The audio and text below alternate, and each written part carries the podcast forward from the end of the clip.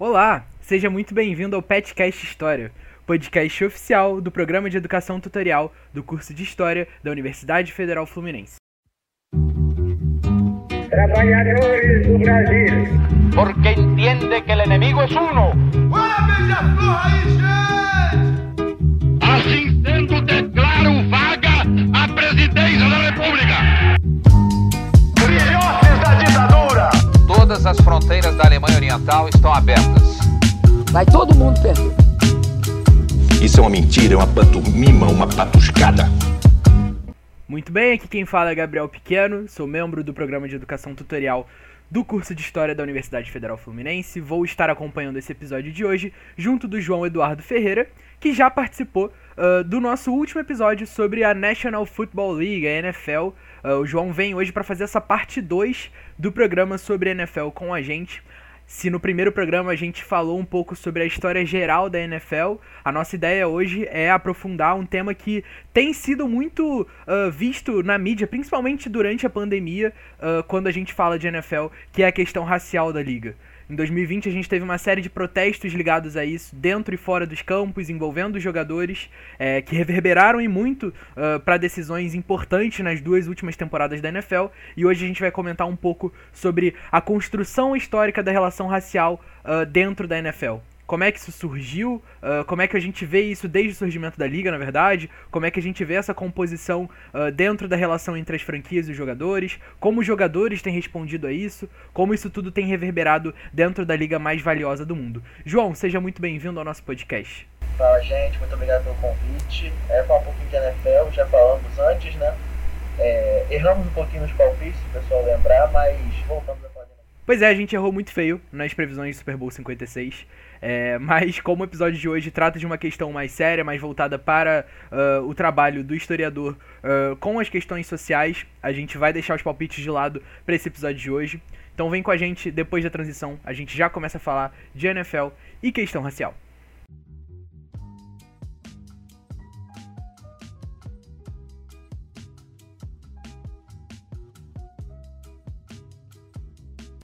Bom, João, é, acho que a gente conseguiu dar um panorama geral no nosso, nosso primeiro episódio. Inclusive, se você ainda não escutou o nosso primeiro episódio sobre a NFL, fica aí a dica para o que você está fazendo agora. Vai assistir lá, escutar, na verdade, o nosso primeiro episódio sobre a NFL. Ele tem um resumo muito bem sobre o que é a liga, como é que funciona o esporte. A gente deu ali uma, uma ensaiada sobre como é que funciona mesmo o jogo, deu para entender bem por que essa liga é tão importante pra gente entender a dinâmica do esporte hoje em dia. E se você conseguiu escutar esse primeiro episódio, acho que agora vai ficar um pouco mais fácil de entender as relações que a gente vai traçar aqui hoje. Mas vamos lá, João. É, quando a gente vai olhar pra NFL, quando a gente vai olhar para os principais jogadores, para as principais franquias, existe um padrão que se repete, que é o seguinte: você tem muito mais jogadores negros, no geral, né, em quantidade, nas mais variadas posições. Mas quando a gente fala dos quarterbacks, né, das, das, das posições que são uh, mais prestigiadas, né, mais vistosas, né, são considerados os líderes do time, enfim, tudo aquilo que a gente já comentou no primeiro episódio, a gente vê pouquíssimos quarterbacks negros. Né? Inclusive, hoje, no dia em que a gente está gravando esse podcast, a gente tem até um aumento né, no número desse, desses. No, na quantidade de, de quarterbacks negros à frente das franquias, uh, por conta da entrada do Deshaun Watson na, no Cleveland Browns. Mas antes da gente gravar, né, quando a gente montou uh, o roteiro para esse episódio, a gente não tinha uh, uma, é, uma quantidade menor, né? A gente tinha uma quantidade menor do que a gente tem hoje. Por que, João? Por que, que a gente tem mais jogadores negros hoje em dia nas posições mais variadas e menos jogadores negros uh, nessa posição que é tão importante? E a gente tem também outros panoramas que são ligados a isso. Tem alguma relação com a forma como as franquias são enxergadas de fora? O que, que isso diz pra gente sobre a NFL? É, para entender essa discrepância entre jogadores negros e brancos nas posições, é, na posição de mais, prestígio, na, de mais prestígio no futebol americano, que é a posição de quarterback, tem os dois parâmetros, que é o histórico e o parâmetro da, é, da criação desses jogadores, desde a primeira vez que ele toca na bola de futebol americano até o momento que ele vira profissional ou vai fazer outra coisa vida. Então, o parâmetro histórico, que eu acho que a gente vai até entrar um pouco mais a fundo depois, mas é porque é, teve uma resistência para os jogadores negros poderem entrar no futebol americano, é, chegaram a entrar, sair, depois entraram de novo, e é, entraram já com aquela uma carcaça. Com estigma, né? É, já entraram com estigma. Então a ideia que o jogador negro não seria tão bom na parte é, cerebral do jogo, na parte de pensar um jogo, ele é mais a parte atlética do jogo. Então por isso a gente vê mais jogadores negros jogando na parte de running back, wide receiver, cornerback, que são a parte que exigem mais do físico. Então desde esse período tem essa ideia é, sobre os jogadores negros. Que a gente não precisa falar aqui que é falso ou não tem embasamento, mas vem de um período muito, muito racista. Então, que, ah, faz 50, 60 anos, faz, mas faz diferença. Os jogadores brancos nunca tiveram que enfrentar isso, os jogadores negros têm. Então, é, o, o cara que quer jogar futebol americano ele, e ele é negro, ele sabe que ele vai ter mais chance se ele, se ele trocar de posição do que se ele continuar naquela posição dele de quarterback. Uhum. O jogador branco não tem, não tem esse problema. Então, esse é o aspecto histórico. E na, na criação, na carreira desse jogador, é, rola isso. Então, o jogador que, que, é negro, ele já passa por preconceito em diversos estágios. É, é fácil a gente falar de preconceito na NFL, porque a NFL quase todo mundo sabe o que é, quem é fã tem a NFL como o, epítome do, do futebol americano. Então, é muito difícil você, entre aspas, é, esconder esse preconceito. Todo mundo sabe que acontece. Você pode se revoltar ou não. É, mas isso a gente não vai conseguir fazer, por exemplo, no, no moleque que joga no, no, ensino médio ou que joga na faculdade. Então é muito mais difícil a gente fazer isso, a gente se revoltar assim, porque a gente não sabe o que está acontecendo, a gente não vê. Então o moleque que tem já esse estigma, ele às vezes ele muda de posição, ele, ele fica com medo de, de ficar de quarterback, porque é, realmente ele vai ter menos oportunidade e pela história, na oportunidade sempre vão, vão, vão favorecer um jogador branco. Então acaba sendo por isso que eles que, que, que tem essa mudança. E uma das coisas que, que é notável é como os quarterbacks negros têm que arranjar outras formas de se destacar. Jogadores negros na NFL, é, quarterbacks principalmente, não só são passadores, mas muitos deles são corredores. Então, é, vai ter gente que vai falar ah, que mostra o atleticismo deles, mas é uma forma de se destacar, é uma forma que ele mostrar do técnico dele, seja no ensino médio, seja na faculdade ou seja na NFL, assim, não, peraí, eu não só sou tão, eu não sou tão bom quanto ele, eu sou melhor que ele, posso fazer mais coisas que ele. Então, você não tem escolha para você é, botar ele, como a gente sabe, é, na situação, a igualdade sempre acaba favorecendo o lado mais forte.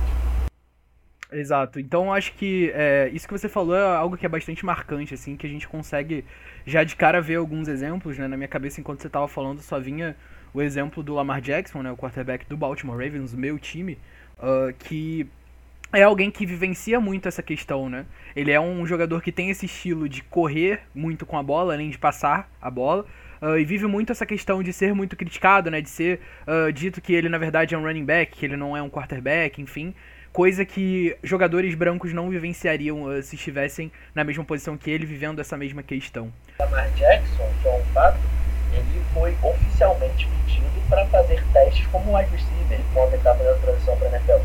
E não é como se o Lamar Jackson fosse um jogador qualquer no college football. O Lamar Jackson ganhou o prêmio de melhor jogador do college football jogando de quarterback e alguém pediu para ele mudar essa posição. Então, é, nunca pediram para, por exemplo, o Tim Tebow mudar de posição, nunca para outros o Marcos Mariota da disposição, então, que também era um cara mais atlético. Então é, é fica, fica essa ideia. Né? Sim, eu, inclusive eu não me lembro de um vencedor do Heisman ter sido pedido para trocar de posição durante o Combine, né? Que é o, aquele período de testes ali que os jogadores fazem antes de serem uh, liberados para participar do, do, das escolhas do draft, né? Uh, só pra gente ter essa ideia, assim, de que realmente é algo bastante marcante, né? Sim, é, é um período que combine sim já é um período que é feito para você secar os jogadores, mas os jogadores negros acabam sofrendo. É, eu lembro do ano passado, no caso do Justin Fields, como o Justin Fields, levantaram qualquer tipo de questão em relação a ele, menos o que o cara jogava em campo. Falaram que ele era preguiçoso, é, falaram que ele era o, primeiro, o último a chegar, o primeiro a sair. Então são coisas que é impossível alguém saber, que a gente não está lá, mas levantar essa questão e ela acaba pegando. Por quê? porque tem um estigma em cima do jogador negro dele ser esse cara, que não é verdade, mas há muito tempo atrás começaram esse estigma e ainda assim perpetuam ele. Uhum. Então, só pra gente poder ilustrar, é, eu tô aqui com uma lista e, João, você vai me ajudando pra gente ver se esses jogadores são titulares hoje ou não. Tenho aqui a lista de quarterbacks negros da NFL, pra gente ter uma ideia de quais deles são titulares, né? A gente tem o Tyrod Taylor, uh, que tá no New York Giants, não dá pra saber ainda se ele vai ser titular ou não, mas o Tyrod Taylor já tem uma rodagem aí pela liga, ainda não conseguiu se firmar em nenhuma franquia. Chega pra ser reserva no chefe. Uhum. Uh, a gente tem o Russell Wilson, esse sim titular no Denver Broncos, é, jogou pelo Seattle Seahawks, onde ganhou o Super Bowl. A gente tem o Dino Smith, uh, acredito que também não seja, uh, não seja titular nesse momento. Inclusive o Dino Smith é free agent, né, nesse momento. Sim. Tá livre para negociar com alguma franquia. Teddy Bridgewater, Nesse momento, nesse momento, acredito que o Dino tem chance de ser titular, porque ele era dos Seahawks. Aham, é verdade. Então a gente tem chance do Dino Smith assumir, mas no momento ele não é uh, um, um quarterback titular. A gente tem o Teddy Bridgewater, que foi titular na última temporada, mas provavelmente não vai mais ser, uh, já que ele foi trocado para o Miami Dolphins, né? Uh, e vai ser banco do Tua Tango Vailoa, que é alguém que a gente vai comentar logo menos. James Winston é, renovou o contrato recentemente com o New Orleans Saints, então provavelmente vai ser titular. Talvez, né? Vejamos. Uh, Dak Prescott, com certeza titular do Dallas Cowboys. Uh, Jacoby Brissett, não sei se vai ser titular, acredito que não. Uh, é alguém que ainda está ativo na liga. Patrick Mahomes, o melhor quarterback da uh, divisão americana. Uh, Lamar Jackson, MVP de 2019. Kyler Murray, jogador do Arizona Cardinals. Uh, Dwayne Haskins, provavelmente não vai ser titular esse ano. Tá no Washington Commanders, mas provavelmente não vai ser titular. Não, ele foi pros Steelers, né? Tá nos Steelers, verdade. Tá nos Steelers, não vai ser titular. Vai ser banco do Mitchell Trubisky, um jogador branco. Uh, Jalen Hurts, titular do Philadelphia Eagles. Justin Fields, titular do, do Chicago Bears. Trey Lance provavelmente vai ser titular do San Francisco 49ers, mas até o dado momento o titular tem sido Jimmy Garoppolo. Uh, e é isso. Os outros são reservas. Então, a gente falou uma quantidade de nomes, mas só pra gente ter uma ideia que desses nomes, alguns que a gente falou, eles não são titulares, né? Eles estão aí uh, nos elencos sendo reservas com frequência, mas não titulares, né? E aí, se a gente parar pra pensar, essa lista aqui que eu tenho ela é interessante porque ela mostra pra gente é, participação de quarterbacks em Super Bowls. Estamos indo pro Super Bowl 57, né? Esse ano a gente vai ter a temporada que vai levar ao Super Bowl 57 no ano de 2023. E nós temos um número, olha só, de 56 edições de Super Bowl, né? Cada edição do Super Bowl tem dois quarterbacks em, em sua edição, né? Então a gente tá pensando aí, no caso, né? Se a gente for analisar essa lista de maneira fria, a gente tá pensando aí em 112 quarterbacks. Desses 112 quarterbacks que já disputaram o Super Bowl, a gente tem aqui Doug Williams, Steve McNair, Donovan McNabb, Colin Kaepernick, Russell Wilson, Cam Newton e Patrick Mahomes. Apenas. Dos 112 quarterbacks titulares a jogarem um Super Bowl, somente esses 7 uh, eram negros. Então, só pra gente ter a ideia dessa disparidade, né? A gente vai falar um pouco sobre o passado da NFL, e isso tem uma relação muito grande uh, com uh, essa construção, né? Até a gente vai falar da questão do banimento da NFL uh, em relação aos jogadores negros, isso tem também uma relação bem próxima com isso, como o João bem antecipou. Um outro dado que é interessante, né? De todos os quarterbacks a jogarem na liga, de todos os tempos, somente dois quarterbacks negros tiveram mais de 5 mil jardas passadas. Uh, a gente teve o Patrick Mahomes na temporada de 2018 com o Kansas City Chiefs e o James Winston em 2019 com o Tampa Bay Buccaneers. Somente esses dois. É, quarterbacks negros que já ganharam MVP, né? O prêmio de melhor jogador da temporada regular. Steve McNair, Cam Newton, Patrick Mahomes e Lamar Jackson. Só quatro desses jogadores eram negros. E pra gente ter uma ideia, é, o primeiro jogador negro uh, quarterback a ser nomeado MVP foi Steve McNair em 2003. Está falando de 19 anos atrás. Não é como se a gente estivesse falando de 100 anos atrás. Então eu acho que esses dados aí eles ajudam a gente a ter mais ou menos uma ideia de quão dispar é, né? de, com, de como é essa disparidade uh, nessa participação de quarterbacks negros na história da NFL.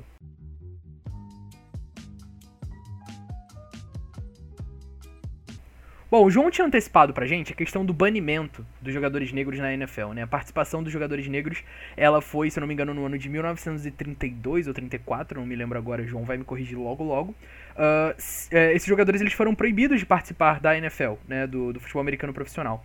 Então, João, conta pra gente como é que funcionou esse banimento, quem é que participou, quem não participou disso e quais foram as consequências disso aí pra liga. Como é que funcionou esse banimento? É, esse banimento acontece quando o novo dono do Boston Braves, George Marshall, George Preston Marshall, é, assume o comando e ele a princípio muda o nome do time, né? Ele, o Boston Braves também jogava na, na, na Major League Baseball, então ele não queria confundir, então ele muda o nome para Boston Redskins, que hoje é o Washington Commanders. Já foi o Washington Redskins. Em si o nome já tem vários problemas, mas esse não era o problema que a gente está falando agora, é outro. Então ele, ele, ele, ele organiza esse banimento, mas o que é importante falar? O George Preston Marshall era um dono recente, ele tinha um ano de, de, de, de liga, então ele com certeza teve o apoio de outros donos, todos para ser mais exato, todos eles concordaram com essa ideia. Então é aí a liga acaba tirando os jogadores negros e vão, vai acontecendo é, de forma até rápida. Em 1973, o último ano que tiveram jogadores negros, tiveram só dois e acabou, acabou ali. E até 1946 a liga não voltou a contar com jogadores negros. Então aí entra diversas desculpas.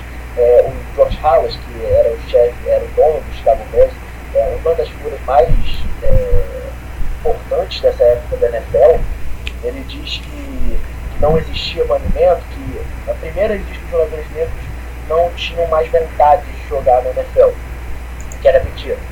Depois ele diz que não apareceu nenhum jogador negro que valia a pena, que também era mentira. É, inclusive o George Hallas tentou é, trazer alguns jogadores negros para o seu time enquanto ele estava fazendo isso, mas queria que eles assinassem um contrato é, esperasse o banimento acabar, não para trazer. Queria trazer, arranjar uma maneira de contar com jogadores depois que tudo isso acabasse. Mas, é, então, mostra como, como isso acontece. Não sei, mudando de esporte, é um filme bem conhecido, não sei se o pessoal conhece, 42, que conta o Jack Robinson, um jogador negro de beisebol, é, da, da Major League Baseball, sabe, né? É, tem até essa frase no filme que ele fala assim, é, que um dos, um dos donos do time ele fala, se você consegue burlar uma regra e, se, e sair, sair bem, você é um gênio. Você burla um acordo e sai bem, você é um covarde. Então isso era a ideia do time. Os times tinham toda essa ideia de um acordo de cavaleiros que não podiam entrar com jogadores negros, que tinha aquele tipo de 29 que deixava a população muito mal e achavam que ver um esporte que só tinha branco que poderia deixar melhor. Então, uma série de desculpas para falsear o racismo. Né? 46 volta, depois da, da Segunda Guerra Mundial. A Segunda Guerra Mundial foi muito, é, foi muito marcante por causa disso, porque foi um momento que não dava para ser racista. Não dava, é, não, a gente vai só draftar é, soldados brancos dessa vez. Não, daqui todo mundo, porque é, é guerra. Quando eles voltam, ficou difícil é, parar manter essa segregação. Tanto é que Jack Robinson começa a jogar depois que ele volta da guerra, o, a, o banimento da NFL começa, é, o banimento da NFL acaba depois da Segunda Guerra Mundial. Então é, esse é o, é o fator marcante para o final do banimento. Perfeito. Então dá pra gente entender como é que é, esse banimento ele vai muito para muito para além do que a gente conhece da história oficial, né? Ele vai se desdobrando aí uh, como é o caso do que o João acabou de trazer pra gente do George Hallas. É, mas eu acho que é importante a gente retomar algo que o João jogou ali, pra gente desenvolver com um pouco mais de calma, porque acho que é um dos principais pontos aí que já vai ligar aí com a segunda parte do nosso programa, que é justamente uh, a franquia Washington Commanders, que já, já se chamou no passado Washington Redskins. É, a gente teve uma mudança no nome dessa franquia, né? Essa franquia parou de se chamar Washington Redskins, virou Washington Football Team, né, time de futebol de Washington, até que se decidisse o novo nome dessa franquia. Uh, isso durou um ano, né, esse processo. E aí, uh, agora em 2022, a gente descobriu que o novo nome da franquia será Washington Commanders.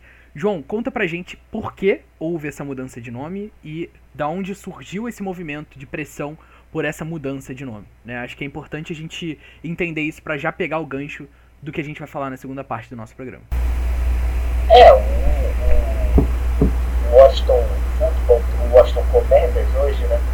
É, que já foi Boston Braves, depois virou Boston Redskins, depois Washington Redskins. É, ele sempre tem controvérsia ao redor desse time, desde George Preston Marshall, que era um,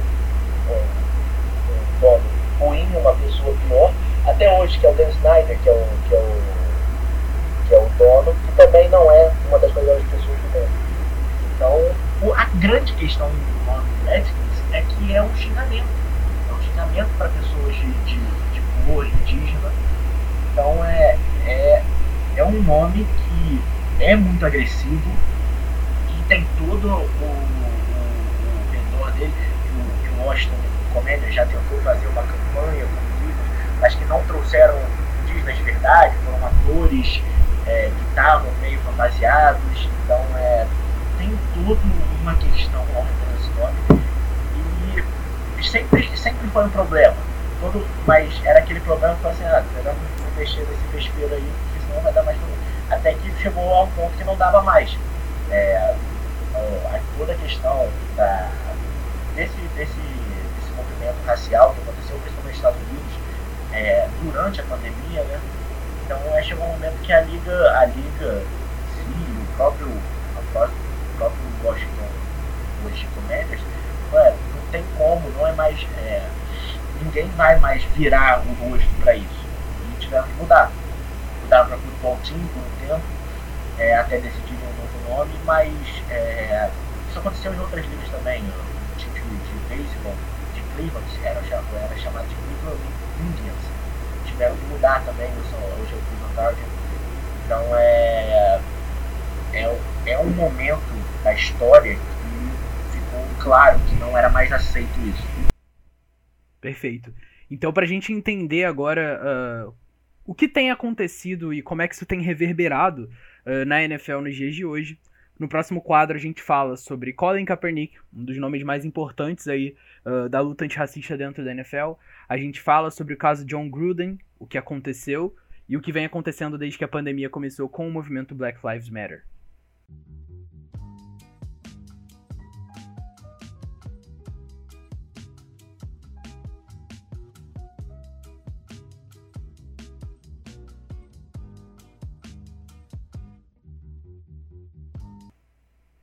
Bem, então para a gente entender o que tem acontecido nos dias de hoje uh, em relação à questão racial na NFL, João, acho que é importante a gente entender a participação de um jogador específico, Colin Kaepernick, é, então quarterback do San Francisco 49ers.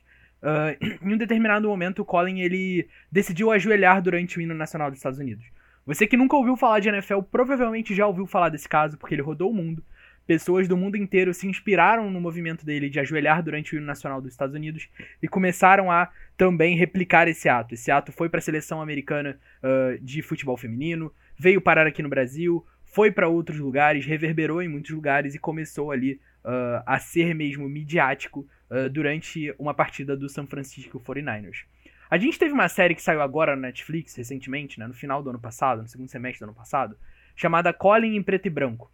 É uma série em que o próprio Colin Kaepernick vai narrando como a infância dele foi marcada, não só pelo futebol americano e pela paixão pelos esportes, principalmente pelo beisebol, mas também pela questão racial dentro dos Estados Unidos. Como era para ele, filho adotivo de dois brancos de classe média alta nos Estados Unidos, ser negro no meio dos espaços em que ele frequentava.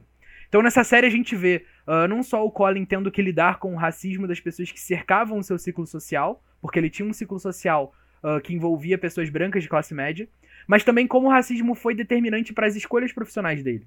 O Colin era muito bom jogador de beisebol. Só que ele não queria jogar beisebol. Ele queria jogar futebol americano.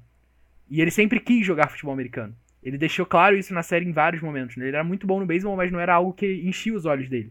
E aí uh, chega um determinado momento que os técnicos, os pais começam a fazer uma pressão nele para que ele vá jogar beisebol porque talvez futebol americano não fosse a laia dele, ou porque ele não iria se dar bem no futebol americano. muito por, tra por trazer ainda aquele estigma que o João comentou no começo do nosso episódio, sobre a, a relação mesmo uh, do, das pessoas que estão acostumadas com o futebol americano e a presença de jogadores negros uh, na posição de quarterback, que era a posição uh, na qual o Colin Kaepernick jogava. Então o Colin ele decide jogar futebol americano, é, apesar de ter bolsas para jogar beisebol é, em universidades conhecidas, em grandes universidades, é, o Colin foi jogar futebol americano e acabou se tornando quarterback do San Francisco 49ers. No Super Bowl de 2013, contra o Baltimore Ravens, Colin Kaepernick foi derrotado uh, e essa foi a maior participação dele na NFL, né? Chegar até o Super Bowl uh, no ano de 2013. E a gente tem uh, como maior feito da carreira dele esse momento de manifestação. João, como é que se deu esse momento? Por que, que isso aconteceu e por que, que isso foi tão importante para a NFL hoje? O que, que isso reverberou até chegar no dia de hoje? É, o Colin Kaepernick, que era um jogador era muito proeminente na NFL por um certo período de tempo, mas ele teve um certo declínio, é, onde começaram a questionar a habilidade dele, etc, etc. Mas ainda assim era um bom jogador, é, nada fora do normal.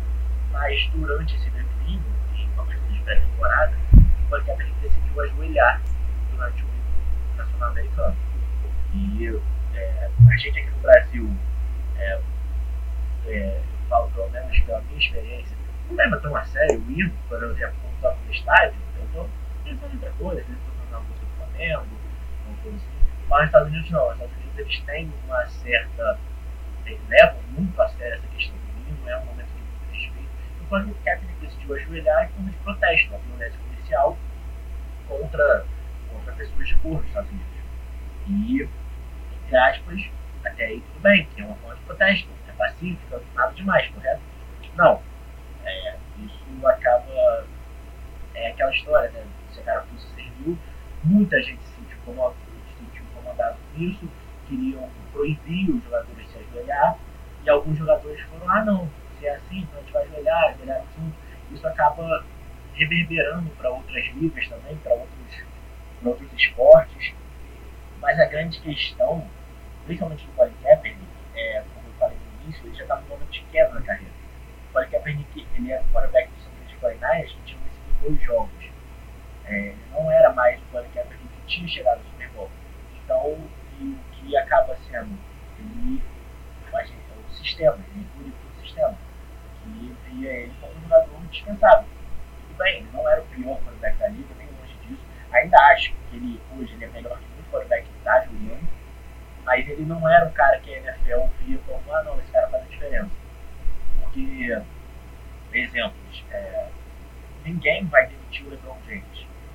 O LeBron James é um cara bem ativo nesse mundo.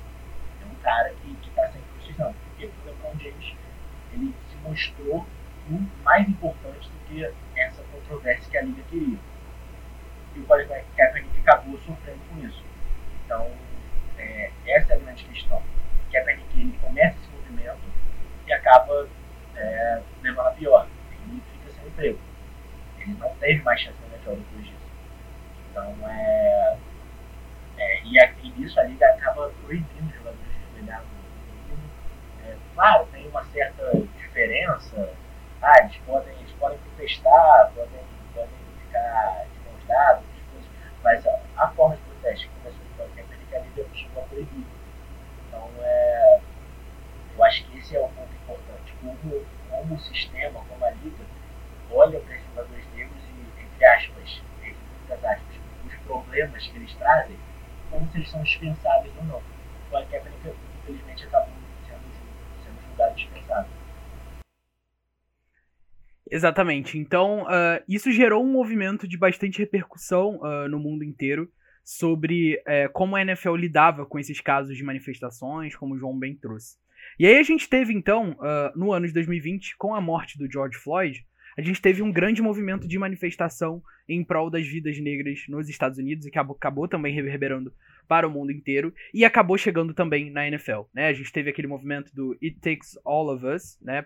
precisa de todos nós, uh, como uma alusão né, que toda a sociedade precisa adotar é, posturas antirracistas É, não só uh, os políticos e as pessoas uh, de relevância nos espaços de incidência política, mas também uh, as pessoas que estão envolvidas nesses eventos de massa, como é o futebol americano.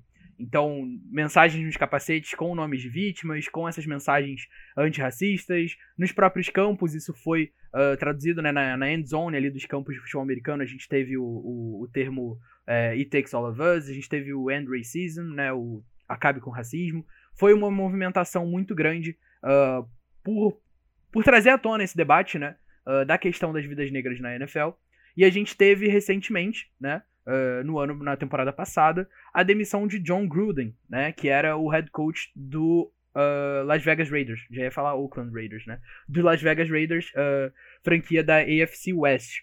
João, o que, que essa demissão do John Gruden tem a ver Uh, com, esse, com esses protestos chegando à NFL, com a NFL adotando essa política de trabalhar mais essas questões ligadas à temática social?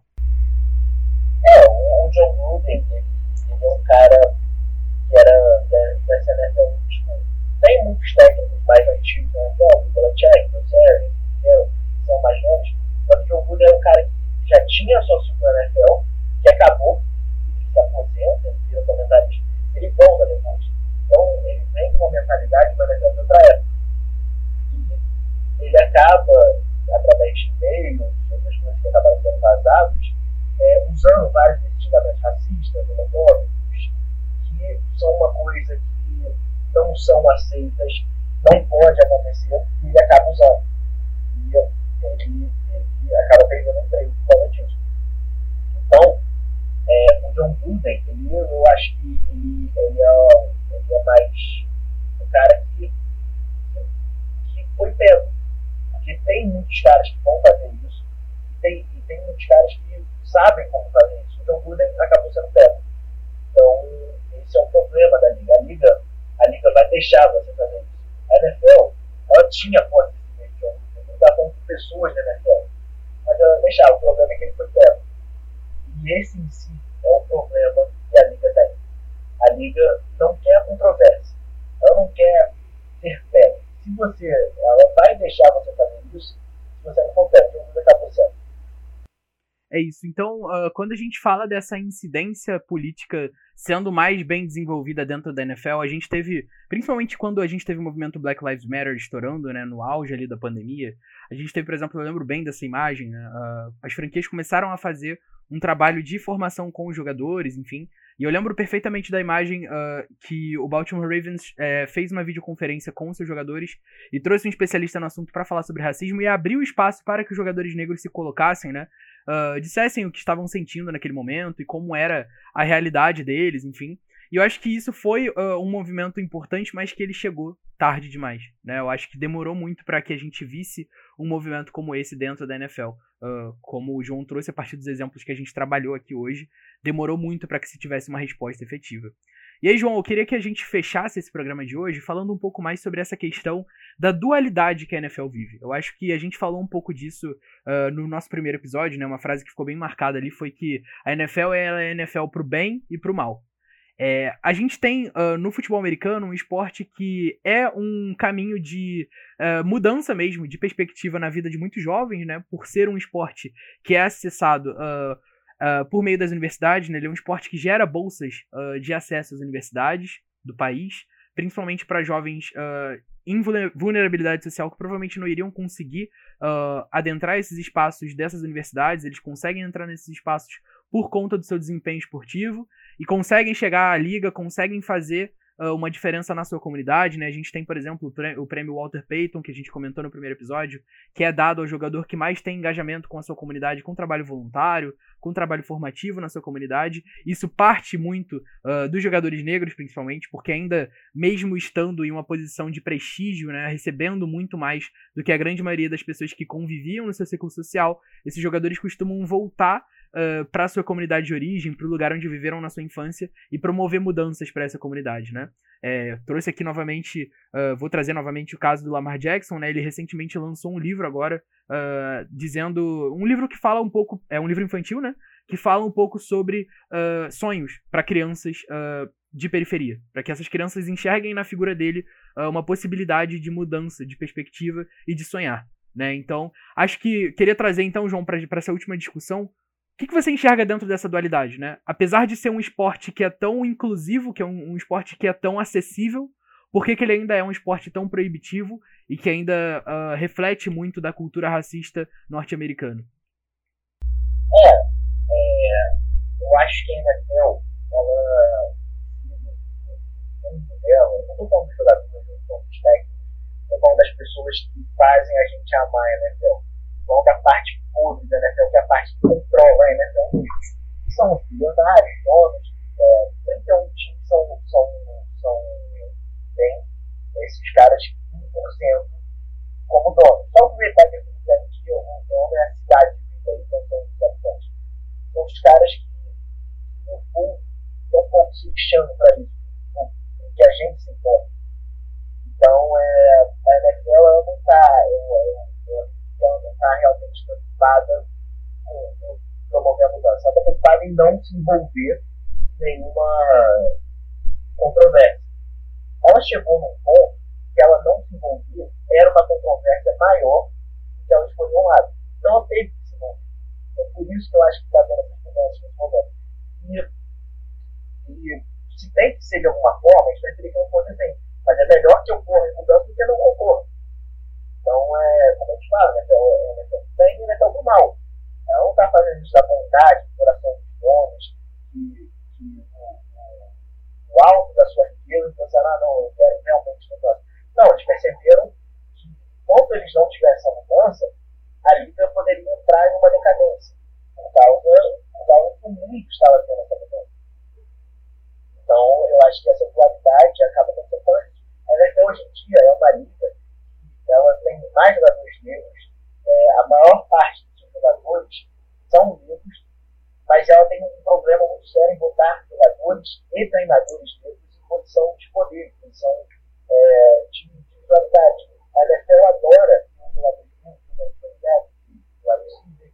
mas ela prefere que o Tom Brady como garoto propaganda. Uhum. Ela prefere que Peyton Manning. Eu não estou aqui criticando também Peyton Manning, longe disso.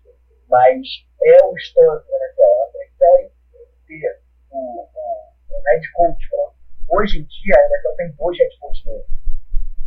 Então, é a NFL tem coordenadores defensivos, defensivos negros, mas ela tem um problema muito sério em deixar eles caras em uma posição de poder. É, existe a até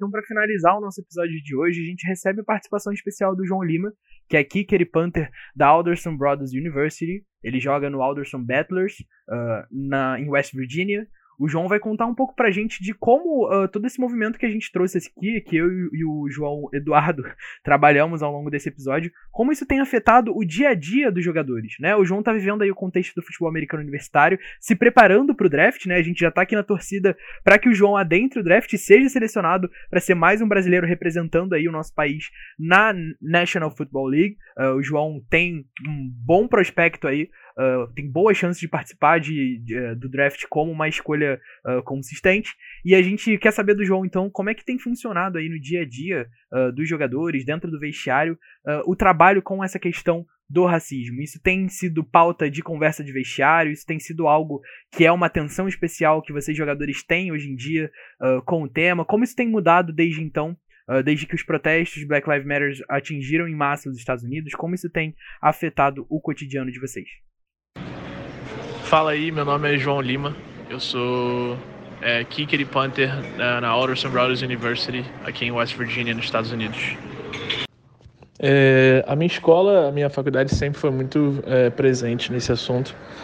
A gente tem vários clubes aqui na faculdade mesmo focados é, nesse tema. E a gente, não só na minha escola, né, mas nos Estados Unidos em si tem o Black History Month, que é, é o mês da consciência negra, né? Que tem várias atividades aqui na escola, a gente teve muitas atividades inclusivas é, para tentar espalhar mais esse conhecimento para a galera da faculdade, que às vezes não está muito ligado. Então eu vi uma presença muito maior é, nesses últimos anos agora do que eu tinha visto antes. Bom, João, muito obrigado pela sua participação. É, a gente continua aqui na torcida a gente sabe que um dia você vai estar representando o Brasil na NFL. A gente continua aí uh, nessa confiança. Tenho certeza de que você vai chegar lá. E queria agradecer ao outro João, o João Eduardo, por ter participado do nosso episódio de hoje. João, foi um grande prazer contar contigo nos nossos dois episódios sobre a NFL. E aí fica aqui então o nosso espaço para o jabá gratuito. Se quiser divulgar aí alguma das suas páginas, fica à vontade. Valeu, gente. Muito obrigado pelo convite. É, Twitter, arroba É, agora chega o draft, está saindo o draft quase toda semana. É, se não sair mais troca, né, então está sempre semana. Mas é isso. Valeu, obrigado. Valeu, João. E para você que escuta o Petcast e ainda não conhece os nossos outros projetos, confira lá nossas redes sociais, Twitter, arroba Pet História, no Facebook Pet História UF Niterói e no Instagram arroba Pet História UF. A gente está sempre postando tudo que a gente desenvolve nos nossos mais variados projetos. A gente tem o site do Mais História, onde a gente tem uh, aí alguns jogos educativos, né? Muito conteúdo voltado para a sala de aula, para o exercício pedagógico. A gente tem também uh, outros projetos que já estão postados nas redes sociais, como Rememorizando. A gente tem aí alguns outros posts especiais, então não deixe de conferir as nossas redes sociais para saber de tudo que tem acontecido por aqui. E também, se você quiser uh, acompanhar os outros episódios do Petcast, é só você entrar no seu principal agregador aí de podcast e pesquisar Petcast História. A gente tem vários episódios publicados sobre os mais variados assuntos ligados à história. E a gente tem tudo isso selecionadinho aí para você escutar a hora que você quiser. Muito obrigado pela sua audiência, a gente vai ficando por aqui e a gente se vê novamente na semana que vem. Um forte abraço para cada um de vocês e até a próxima.